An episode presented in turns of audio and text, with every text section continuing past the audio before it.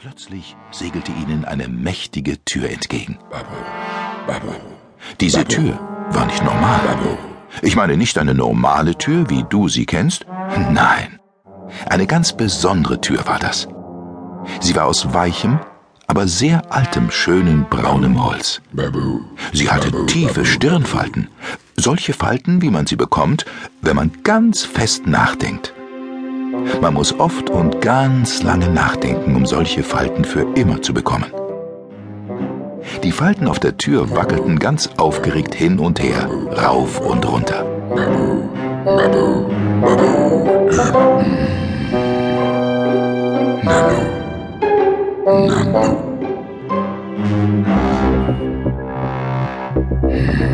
Wer kommt?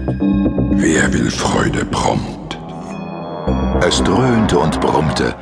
Ich meine, es dröhnte nicht einfach, wie wenn dein großer Bruder die Musik laut macht, sondern eher so, wie ein heftiger Donner grollt. Faye zitterte ängstlich und starrte auf den riesigen Holzmund mit seinen weichen, dicken Lippen. Das waren nicht einfach Lippen, wie du sie hast. Nein.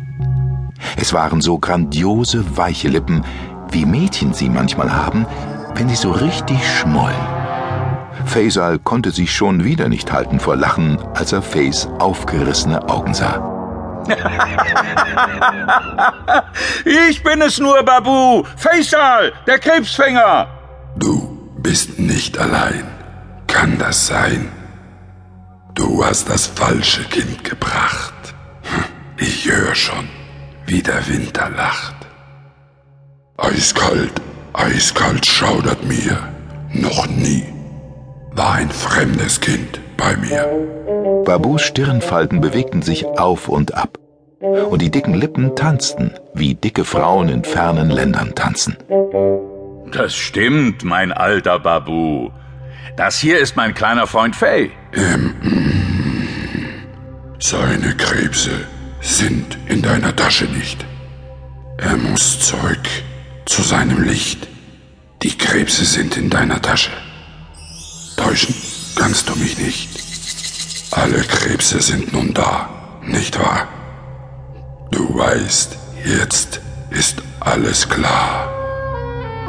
Faye schaute traurig zu Faisal. Er wollte doch so gerne helfen und in andere Zimmer mit ihm reisen. Er wollte noch nicht in sein nun warmes Zimmer zurück. Faye wollte noch mehr Krebse fangen. Er wollte noch mehr rasseln und noch viel öfter tanzen. Faisal schaute Babu ernst an. Wir wollen die ehrenwerte Solun um Hilfe bitten, mein alter Freund. Herr Jemine, Herr Jemine, was soll ich sagen? Was soll ich tun? Dies ist das Schlafwachland. Ich muss es beschützen. Und herein dürfen nur die, denen es wird nützen. Herr Jemine, Herr Jemine, was sag ich nun? Solun, Solun, sie wird wissen, was ist zu tun. Babu öffnete sich.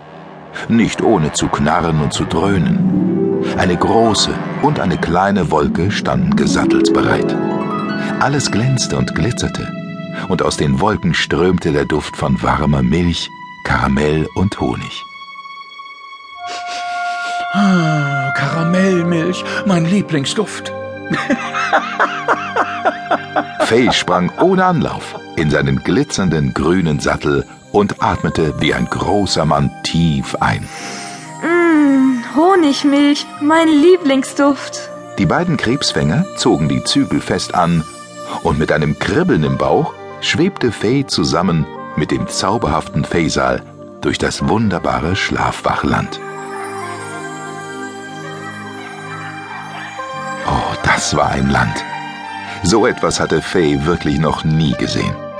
Überall spielten Kinder mit Bällen aus Zuckerwatte auf grünen Wiesen voller Sonnenschein, schwammen in türkisfarbenen Meeren aus Geschichten, fuhren auf Karussellen mit echten Pferden und weißen Elefanten. Auch große Kinder winkten Faye von unten zu. Sie tanzten auf Wolken in allen Farben oder lagen sich verliebt in den Armen, auf Bäumen mit Ästen aus langen Kissen und Blättern aus Herzen mit Zuckerguss. Weißt du?